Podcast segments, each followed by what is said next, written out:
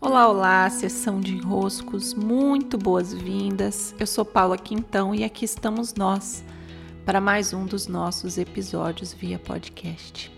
A você que me ouve no seu carro, a você que me ouve cuidando da casa, a você que me ouve durante os seus afazeres, receba meu grande abraço.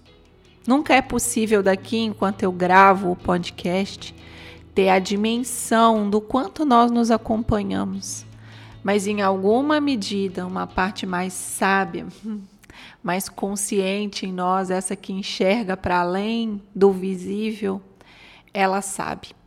Então eu agradeço e me alegro com a presença de cada um de vocês.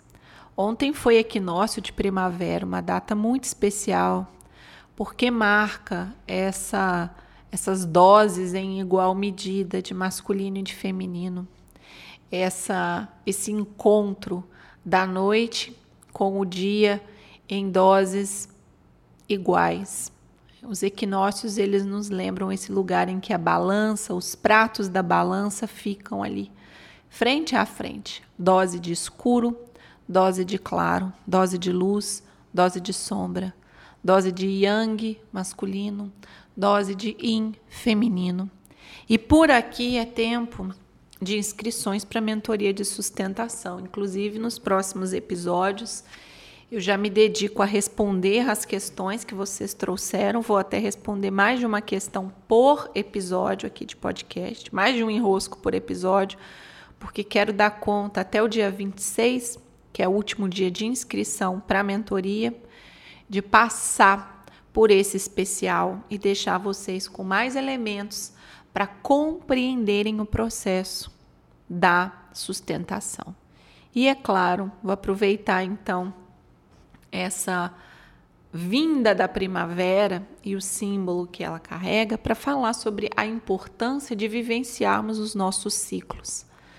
Como que a natureza se sustenta? E é claro, se vamos falar de sustentação, nós temos que aprender com os grandes mestres, né? Não vou aprender ali com o, com quem não tem assim milênios de sustentação. Vamos aprender logo com quem sabe, mas sabe mais para além de um PhD. Então, os planetas, a natureza, o ciclo rotatório ali dos planetas em torno do Sol, o movimento da Terra, se ficarmos olhando a Terra e com o planeta Terra aprendermos sustentação, temos um assim grande, a grande mestre. É, a Terra pode nos indicar caminhos para nos sustentarmos. Afinal, há quanto tempo ela está aí se sustentando? Não é? A sustentação de uma natureza, ela passa pelos ciclos precisa passar pelos ciclos. Logicamente, de contexto a contexto, os ciclos mudam. Então, se estamos, por exemplo, em um outro planeta, os ciclos de luz e sombra, período de giro em torno do Sol vai mudar. Por isso a gente tem que se contextualizar planeta Terra chamando. planeta Terra convocando os terráqueos a perceberem didaticamente o que se passa ao seu redor, à noite, ao dia. Ao momento do recolher-se, ao momento do abrir-se para a vida, ao tempo de fechar os olhos, ao tempo de abrir os olhos, ao tempo da atividade do encontro e ao tempo de ficarmos mais resguardados. Como sociedade, nós nos perdemos desse ciclo. Nós já não observamos com tanta atenção que esses ciclos estão ali. Por isso, a sustentação, ao invés dela ser harmônica, ela ter um ritmo, ela geralmente vem com aquele traço de uhul! Tome aí o teu café logo cedo para ver se você desperta. Vambora, põe a música alta, acorda para a vida. Tem uma certa agressividade no manter sustentado. E essa agressividade, ao longo do tempo, ela não produz bons frutos. Então, não é uma sustentabilidade verdadeira. A verdadeira sustentabilidade ela vem de um ritmo em ciclos. Então, tem fases em que vai estar mais evidente um aspecto e menos evidente outro, para que em algum momento esses aspectos se equilibrem e dali a pouco esteja mais uh, fluido, mais exposto um certo elemento e depois o outro se recolhe.